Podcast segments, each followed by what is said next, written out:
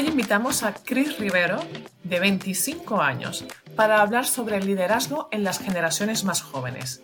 Quizás descubramos que tenemos bastantes más cosas en común de las que pensábamos o quizás no. Quizás nos explique todo lo que tenemos que aprender de estos nuevos líderes. Chris es poeta, profesora de filosofía y hasta la fecha ha escrito dos libros, Anomalías Salvajes y Cairo. Soy Julieta Pérez, brand manager de Inusual, y te doy la bienvenida al podcast Inusuales, el espacio donde aprendemos de personas fuera de lo común. Estamos ya con Cristina. Cristina, como siempre, os pido que os presentéis, por favor, un poquito más desde el ser y quizás menos desde el hacer, que ya eso lo iremos viendo. ¿Quién eres, Cris? Hola, pues yo soy Cris Rivero, soy poeta, vivo actualmente aquí en Zaragoza y si tengo que definirme de alguna forma, creo que es alguien que busca hacer lo posible para cambiar este mundo a mejor. ¡Wow! Es bastante esto, nada mal para empezar. Cris, coméntanos, para, ir arrancando y calentando motores, ¿qué es la poesía para ti? Para mí la poesía es eh, una forma, un lugar donde crear una comunidad, donde crear un espacio seguro en el que encontrar otras personas que al fin y al cabo sienten igual que nosotros, sufren igual que nosotros y al fin y al cabo eh, es una casa a la que volver y que siempre debe tener las puertas abiertas para quien la necesite. ¿Para ti podría ser como un canal de ida y vuelta?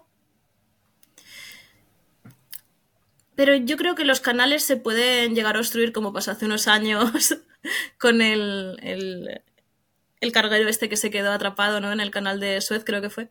Mm. Pero las casas. Eh, a mí la imagen de casa siempre me genera algo de calidez y algo de que si hace falta tú puedes abrir una ventana, puedes abrir una puerta para que entre algo desde fuera. Entonces yo creo que funciona mucho mejor la, la metáfora de casa. Quien nos estáis viendo pensará, mm, estamos en un club de líderes inusuales Mm, porque vienen a hablarnos de poesía.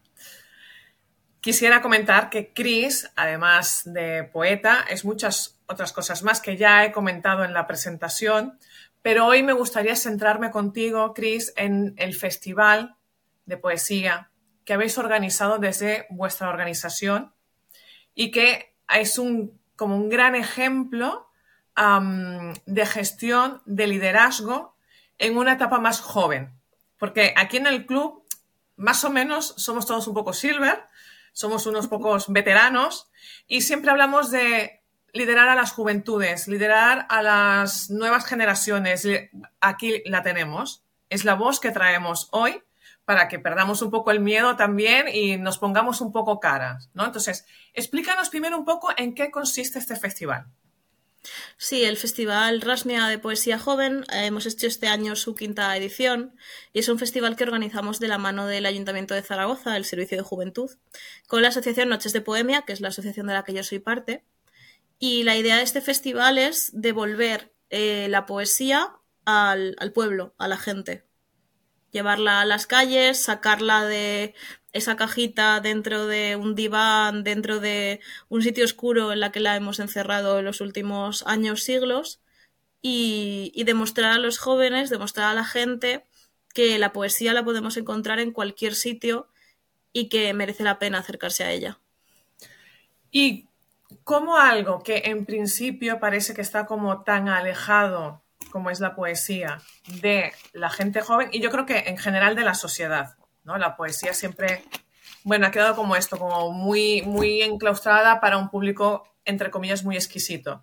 Pero ¿cómo conseguís vosotros desde la asociación acercar la poesía y despertar ese interés en la gente más joven? Porque además es un festival dirigido especialmente a personas entre los 17, 30 años. De los 14 y los 30 años. Entre los, o sea, imagínate, entre los 14, vamos, o sea, mm, bueno, todo un desafío.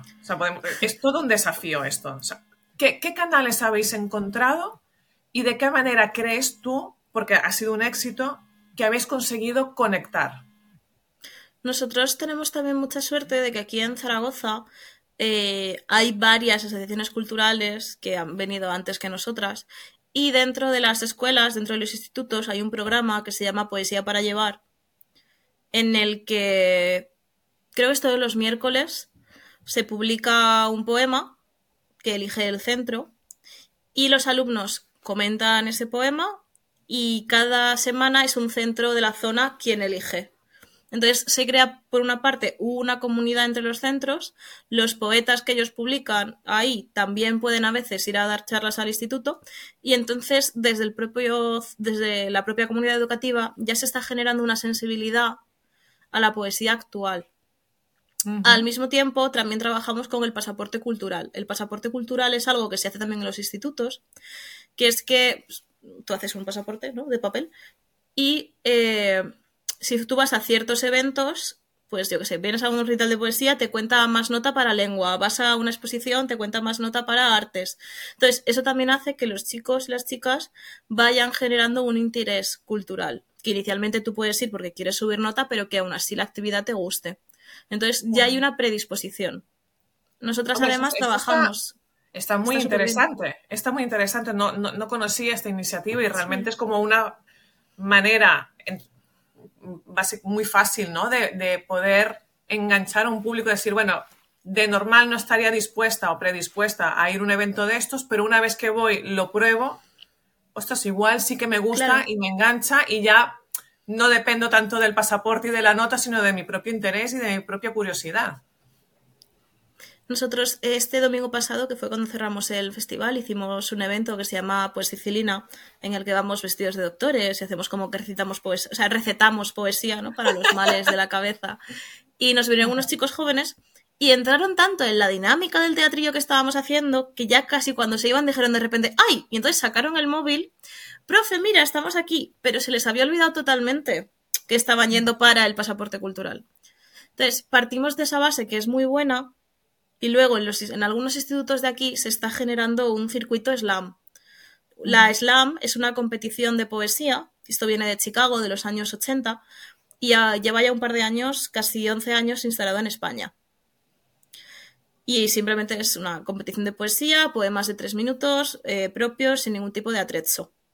Entonces, nosotros en la asociación eh, coordinamos Altercado Slam, Zaragoza, que es la competición de aquí de Zaragoza, y trabajamos con algunos centros para que ellos también vayan creando en sus aulas slams que les permitan a los chicos eh, conectar con la poesía, aprender a expresarse de una forma que no sea violenta, que es algo también muy importante.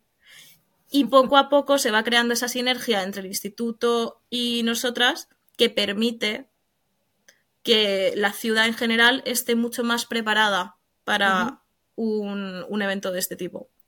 Luego tenemos la suerte de que el festival, bueno, la suerte no, nosotras buscamos que sea de esa forma, que es que el festival se hace en calle la mayoría de sus eventos. Entonces, si tú vas por la calle, camino a la FNAC, y te encuentras un recital en medio de unas escaleras, mínimo te vas a parar un rato a ver qué está pasando.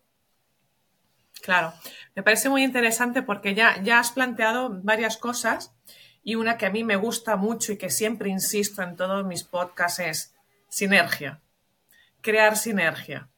Entonces, el poder ah, sacar la poesía a la calle y hacerla más accesible e inundar a la gente, estamos hablando también de, mm, de que fluya la información, de que fluya la comunicación, ¿no? Entonces, ya has hablado ya, ya, en nada, en dos minutos que tenemos, ya hemos hablado de la importancia de la sinergia para poder realmente generar cambios, mm, el, abrir los canales para, poder comunicar y que fluya todo, y luego que esto realmente es un trabajo que tiene que hacerse en conjunto, en global, que no puede ser una sola acción y esperemos que aquí cambie todo, ¿no? Sino que tiene que ser un trabajo continuado con una experiencia, con, bueno, qué podemos mejorar, qué podemos hacer diferente. ¿Tú podrías hacer una valoración en estos cinco años, Cris? ¿Cómo ha ido cambiando el festival? ¿Qué cosas habéis ido incorporando y qué cosas habéis modificado para que, bueno, quizás esto funcione un poco mejor? Yo llevo trabajando en el proyecto del festival desde 2020. Desde 2020. Realmente el festival lleva cinco años. Empezó en 2018, creo, 2017. Porque son cinco ediciones, pero no. Vale a veces ha sido en octubre, a veces ha sido en mayo, entonces... Ok. Eh, y inicialmente duraba tres meses, pero tres meses con actividades mucho más espaciadas. Ujú. Eh, Vale. Actualmente este último ha durado tres semanas, pero tres semanas en las que todos los días de la semana ha habido algo. Lo cual Claro. a nivel organizativo es una locura. O sea, yo no lo recomiendo. ejemplo, no. Porque llegó un día que dij- dijimos, es que hay un evento todos los días de la semana y no, no vamos a descansar en tres semanas. Claro, pero, Pero yo creo que también es parte. inundas. Claro, también es parte de lo bonito. Entonces, yo creo que conforme han pasado los años hemos ido profesionalizando el festival, que es una palabra que a veces suena muy fría, pero realmente cuando tú haces algo, siempre tu, tu intención siempre tiene que ser terminar profesionalizándola. Profesionalizándola en el sentido de que pulas las cosas que han salido mal, mejores cosas que tú creas que se puedes mejorar, añadas cosas. Nuestro reto ahora mismo, por ejemplo, es que queremos en lo- todos los eventos que podamos contar con intérprete de, de lengua de signos. Ah, mira. Ah, mira. Porque, claro, al fin y al cabo, siempre queremos estar lo más cerca posible de todo el mundo. Qué también este año hemos puesto soportes en calle con poemas. Nuestra intención el año que viene, si lo repetimos, es que también esté en braille. Qué interesante. Entonces, nosotros acabamos de tener- terminar un festival, aún no habíamos terminado y mi compañera Sandra Lario y yo, que también es una poeta de aquí de Zaragoza, ya teníamos una, crono, una cronografía del próximo festival y dos hojas de, drive llenas de cambios, propuestas, cosas a mejorar. Entonces, nosotras no terminamos un festival que ya estamos preparando el siguiente, estamos analizando todo el rato cómo seguir mejorando el, el proyecto. Claro, claro. Qué interesante, ¿no? Porque em, es como, como asumir que siempre hay posibilidad de mejora. ¿No? Cuando nos olvidamos, o sea, hay dos cosas aquí que tenemos que dejar de lado. Uno es el intentar hacer cosas perfectas, que no tienen ningún sentido, porque entonces no podríamos eh, tener eh, esa capacidad de mejora, ¿no? Y luego tener como, como siempre, pues bueno, los ojos muy abiertos, intentar detectar cómo podemos llegar a más personas. En cualquier sentido, en este caso estamos Claro. hablando de poesía y de festival, pero cuando hablamos de videojuegos o hablamos de software o hablamos de alimentación, si ponemos las personas siempre en el centro, siempre habrá un resquicio por donde nos podemos meter y ampliar y llegar a más gente. Claro, nosotros tenemos la suerte de que dentro del equipo tenemos varios perfiles. Eh, tres de nosotros, cuatro de nosotros somos profesores, pero unos de lengua y literatura, otros de filosofía. Luego tenemos eh, personas de bellas artes, tenemos personas que han estudiado animación, gráfica, tenemos personas que han estudiado periodismo. Entonces, y tenemos diferentes edades. Nosotros vamos en la asociación desde los 22, creo que es, hasta los 32. Mm, Entonces, claro, cubrim- cubrimos 10 años.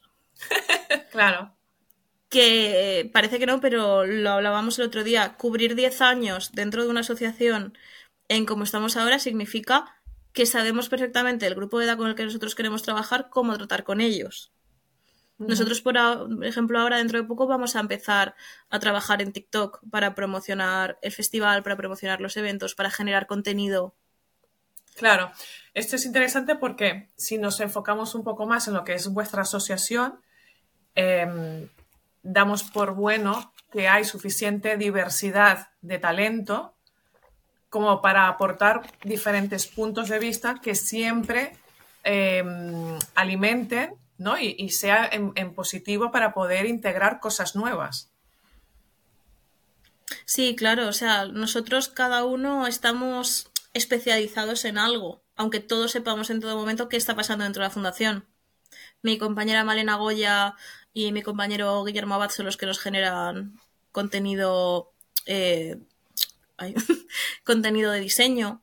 Malena, por ejemplo, ha coordinado todo nuestro nuevo cambio de imagen, nuestros carteles, unas aquí en Zaragoza hay tranvías y entonces hemos intervenido las marquesinas con eh, lo que se ha hecho es que se les ha dado a artistas gráficos jóvenes de la ciudad eh, poemas de Miguel Hernández Y ellos han reinterpretado de forma gráfica esos poemas y entonces las paradas están intervenidas con ilustraciones basadas en esos poemas y versos. Claro. Entonces, claro, eso lo ha coordinado Malena porque es la que sabe cómo funciona todo esto.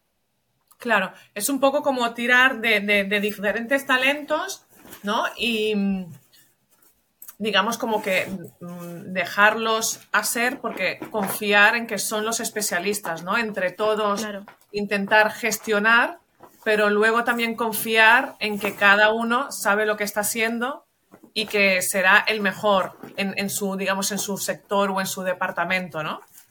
Claro, o sea, al final cuando tú estás trabajando con un equipo, o sea, iba a decir grande, nosotros somos siete personas, no es un equipo súper, súper grande, pero sí que es un equipo grande para una asociación cultural joven. Claro. Y entonces, eh, nosotros, cada uno de nosotros tenemos nuestra especialidad y nos movemos dentro de lo que sabemos hacer. Si nosotros intentáramos hacer todo, no llegaríamos. Es que jamás llegaríamos. Cris, en tu padre, que también lo hemos entrevistado aquí en el podcast de Inusuales, nos hablaba él desde, desde el perfil más adulto, cómo lideraba a una generación más joven. Entonces, mi pregunta para ti es, ¿qué tienes que decirle tú a estos líderes más veteranos? dos cositas. Una, ¿qué les agradecerías que hayas aprendido, que te haya venido bien, etcétera. Y luego como una pequeña pildorita de recomendación. Claro, ya que tengo que hacer una distinción porque una cosa es mi padre como líder y otra cosa es el resto de líderes que yo he conocido. No, no, no, claro. que va a sonar súper pelota, que va a decir ella, pero es que mi padre es muy, es muy bueno. No, no, no. No, hablaba de tu padre como referencia porque con él atajamos este tema, que por cierto es el, podcast de Paco Rivero. Em, lo, lo, utilizaba como referencia porque fue este tema el que tratábamos, ¿no? Él, desde su posición, desde su experiencia, tratando siempre con equipos más jóvenes, para liderar equipos jóvenes. Entonces, en ese sentido, Mm, la pregunta sería como al revés. O sea, tú, desde, la, desde tu juventud, ¿qué hablarías, qué le dirías a, los líderes más silver? Yo creo que siempre estos líderes que miran hacia generaciones más jóvenes siempre yo creo que ellos creen que van a sorprenderse, que van a aprender mucho, pero yo creo que siempre parten de una idea más condescendiente, más paternalista, que también viene con la edad, es natural, que partes del, bueno, pero qué cosa más chula voy a hacer yo para ellos. Y una cosa que nosotros aprendemos continuamente es que lo que más te va a sorprender es lo que te traigan estas generaciones nuevas. O sea, siéntate y observa realmente qué te van a aportar a ti, porque igual lo que tú les vas a ofrecer como algo novedoso, ellos ya saben hacerlo. Solo necesitan el cómo, solo necesitan los medios. Porque lo que hay es una falta de medios. O de, espacios, yo creo que... o, de espacios incluso para... O de espacios, sí, sí. Entonces, eh, yo creo que, que a la hora de acercarse, si realmente tú quieres que un proyecto florezca, hay que dejar que las nuevas generaciones tengan más alas, tengan más soltura, confiar mucho más en ellas. Hay unos, bueno, unas especies de estudios, de análisis, de reflexiones em, que hablan sobre la incorporación de estas generaciones a las organizaciones donde hay líderes más adultos y que siempre hay como la falta de entendimiento en el sentido de que los jóvenes Em, esperan o requieren de trabajos donde puedan aprender cosas nuevas, ¿no? Es como, digamos, como el, leitmotiv o, la motivación para entrar a esta empresa. Si yo voy a entrar a una empresa donde no voy a aprender nada nuevo, pues prefiero saltar a otra o cuando ya termine de aprender todo lo que yo creo que puedo sacar de aquí, salto a otra y me voy a buscar, pues bueno, nuevas, nuevos destinos, nuevos conocimientos, nuevas experiencias. ¿Tú estás de acuerdo con esto? ¿Crees que es como un impulso necesario para las nuevas generaciones? Yo creo que es un impulso necesario para las nuevas generaciones, pero también es algo producido pues, por nuestra cultura actual. O sea, desde hace unos años, dejando de lado todo lo que podamos el capitalismo, el consumismo, que al fin y al cabo te entrena en coger lo que quiero, pasar a otra cosa, en los últimos años tú todo lo que escuchas es que la educación tiene que ser significativa, que tienes que hacer lo que tú quieras, que tienes que seguir formándote. Entonces, al fin y al cabo, se nos ha criado a las nuevas generaciones para que tú llegues cojas lo que puedas y en el momento en el que tú ya no estés recibiendo un beneficio formativo, busques algo más, pero también porque lo que estás buscando es una realización. O sea, si tú dejas de sentirte realizado en tu trabajo, vas a buscar otra cosa. Y al fin y al cabo, algo que hace que te sientas realizado es ese eh, input continuo de, de, nueva información y de, y de saber realizarte. Pero es muy importante, yo creo que siempre vamos a priorizar un espacio en el que quizá no puedas crecer más pero sí se te esté reconociendo tu trabajo. Vale. Frente a un espacio hostil en el que estés continuamente aprendiendo cosas nuevas porque no las vas a aprender. Si tú estás en un espacio no seguro, no vas a retener nada, no vas a. no va a haber un crecimiento personal positivo. Interesante. Cris, ya para terminar, em, me gustaría que nos hicieras una reflexión o una invitación o que imagináramos qué pasaría si en las organizaciones, en las empresas, en el liderazgo, hubiese más poesía? Yo creo que tenemos en este momento que enfocar la poesía no como nosotros hace unos años, eh, bueno, el año pasado de hecho lo que hicimos fue eh, que en los vasos de café de Boca, que Boca es una empresa, yo creo que es de Aragón, pero yo creo que está en más partes de España, que es las típicas máquinas de café que hay en los hospitales, en las universidades, en algunas empresas. Vienen con una. Te sale el vasito de cartón. En el vasito de cartón había versos de poetas de aquí de Zaragoza. Pero cuando hablamos de incorporar la poesía o cualquier arte dentro de un espacio de trabajo, dentro de una organización, dentro de la vida, yo lo llevaría más allá. Porque al fin y al cabo, que tú te saques un café y te salga una frase, pues dices, ah, mira qué frase, pero te podría haber salido un chiste, una sevillana, una jota, y se te queda en una anécdota. Y realmente, yo creo que lo interesante de la poesía, si queremos llevarla a un espacio de trabajo, que yo sigo pensando que más allá de que las artes tienen su espacio dentro del trabajo, también tenemos que reivindicar que también podamos hacerlo por algo que nos gusta, porque al fin y al cabo si dedicamos eh, todo lo que nos gusta a profesionalizarlo, al final también nos quedamos sin un espacio de ocio. Pero a la hora de reivindicar la, poesía como algo que se puede profesionalizar, como algo no empresarial, porque, bueno, yo creo que es la forma de ver las cosas, la forma de pensar las cosas. Y muchas veces nosotros, yo también soy filósofa de profesión, profesora de filosofía, y hablamos de que lo que hay que hacer es generar un pensamiento filosófico en el aula. Que tú aprendas a pensar cómo pensaban esos filósofos, a discurrir cómo discurrían, en vez de que te memorices una ristra de, de textos, ¿no? Pues aquí es lo mismo, generar un pensamiento poético. Que tú seas capaz de... Al fin y al cabo, la poesía surge, al igual que la filosofía, del asombro y de, de la necesidad de decir algo. Entonces, si tú sientes eh, eso en tu día a día en el trabajo, pues ya estás haciendo mucho. Aunque no sea poesía, sí que tienes ese espíritu. Me encanta, Cris. Creo que ha sido un, gran, gran final para este, para este episodio. Tenemos ya título y todo, lo sacaré todo de aquí, de este, de este final. Y solo terminar para darte las gracias, darte la bienvenida al club espero que, te quedes por el club, que aportes cositas, que contribuyas y que des esa visión más poética de, liderazgo y de la vida en general. Muchas gracias, Julieta. Hasta la próxima. Hasta la próxima. Hay un proverbio que dice que quien habla un segundo idioma vive dos vidas. Chris vino a decirnos que la poesía puede ser ese nuevo idioma para generar nuevas formas de pensamiento. ¿Qué te parece si compartes con nosotros cuál es tu experiencia liderando a los talentos más jóvenes?